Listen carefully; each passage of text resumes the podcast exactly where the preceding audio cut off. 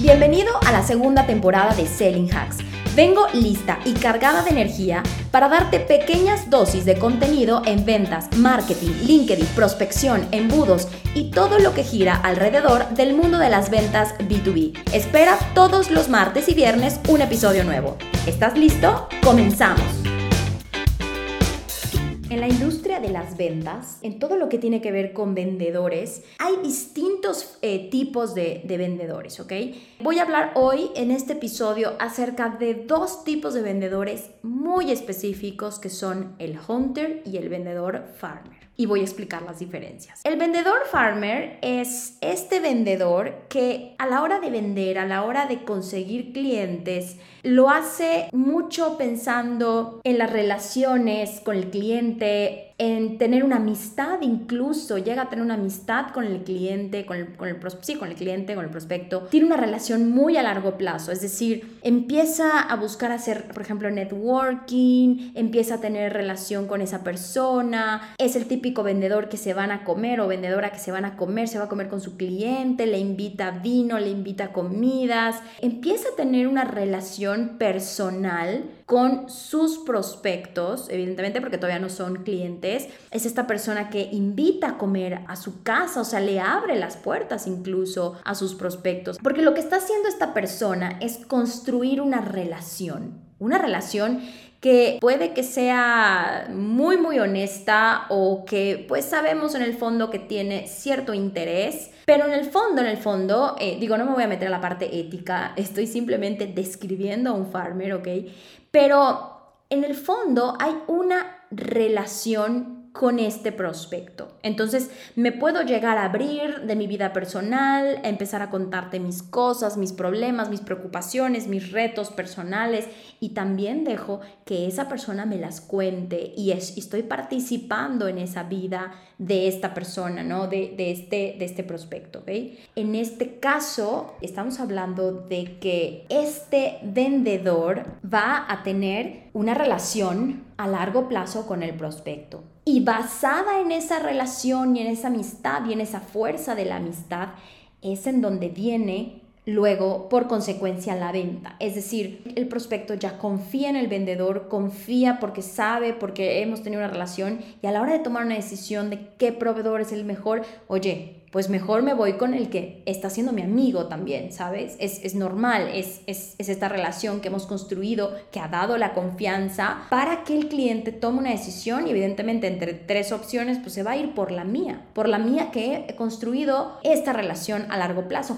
Por eso les dicen farmers, ¿no? Porque están como cuidando el, el, el rebaño, están cuidando a largo plazo la relación. Ahora te voy a hablar de un vendedor hunter. El hunter viene de la palabra cazar y es un vendedor que está pensando en relaciones, no es que no esté pensando en relaciones a largo plazo, pero es un vendedor, y claramente lo vemos con, cuando tenemos una fuerza de ventas, es un vendedor que digamos que desarrolla un proceso de confianza lo hace sin necesitar tanto tiempo, es decir, tampoco sin necesitar, eh, digamos, sin necesitar una relación a largo plazo y logra convencer al cliente de que es la mejor opción, pero lo hace basado en una creación de confianza más de mi producto es el adecuado para ti, mi solución es la adecuada para ti, pero no necesariamente somos amigos y nos vamos a ir a comer y nos vamos a tomar los tragos si es que lo hacemos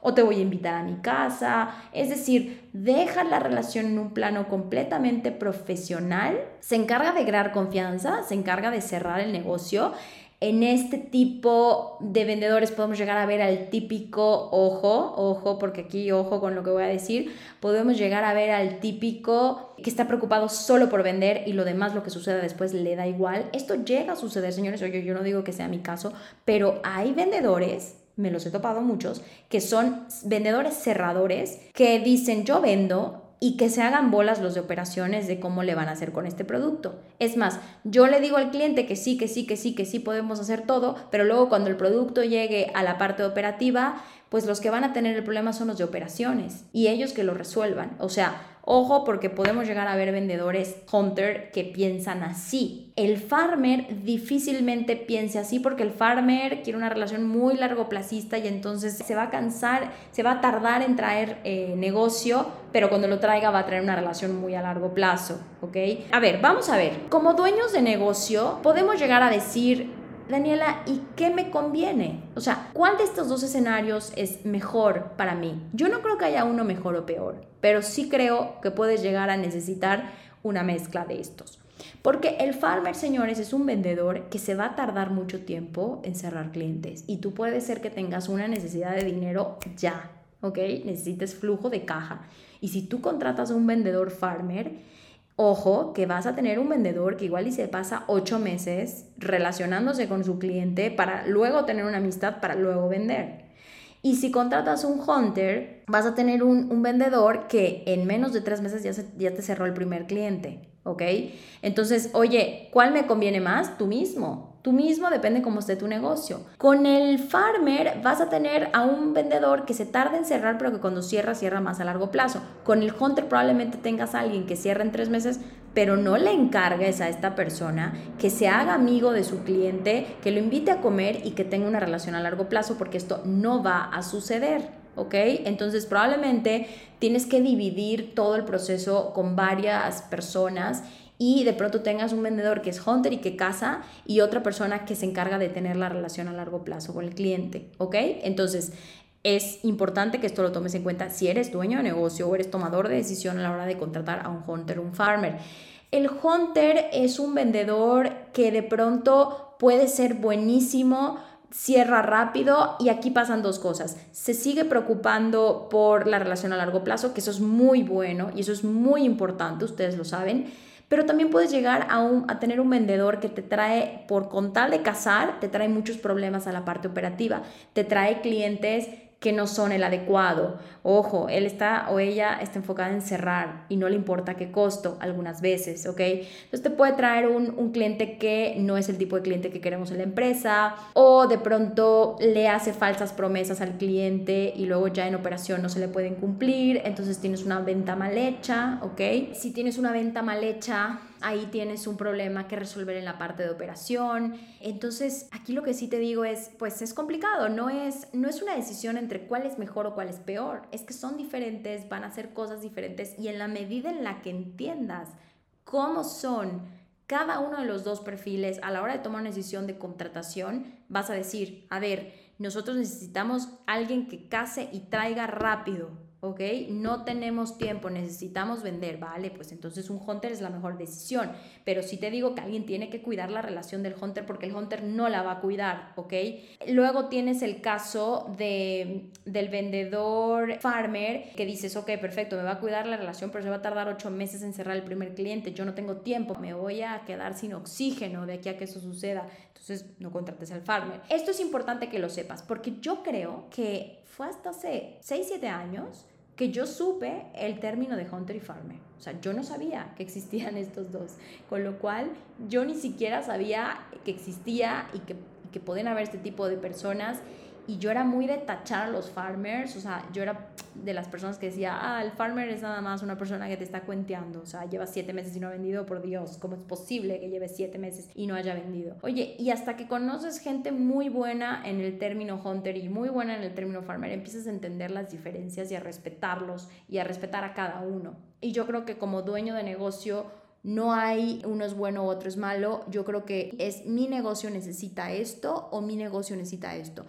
Cuando un dueño de negocio me dice, Daniela, es que necesitamos oxígeno, yo le digo, ni te lo pienses. Contrata al hunter que te va a traer negocio rápido y vas a poner a alguien de tu equipo a que cuide la relación con los clientes. Pero si un cliente me dice, no, yo no tengo prisa, yo prefiero que sea un solo vendedor y que sea farmer y que nos traiga negocio, no importa si lo hace en 5 o 6 meses, tenemos tiempo, no, no tenemos esa urgencia. Oye, entonces contrata uno de estos porque a la larga te va a cuidar muchísimo la relación con los, em, con los clientes y, y, y todos sabemos que no queremos clientes de hola y adiós, sino que queremos, queremos relaciones a largo plazo en nuestros negocios por tema de recurrencia, por, por muchos temas. Entonces, señores, con esto te explico cuáles son las características de un hunter, cuáles son las de un farmer y Tú mismo eres el que tiene que decidir qué es lo que le conviene a la empresa.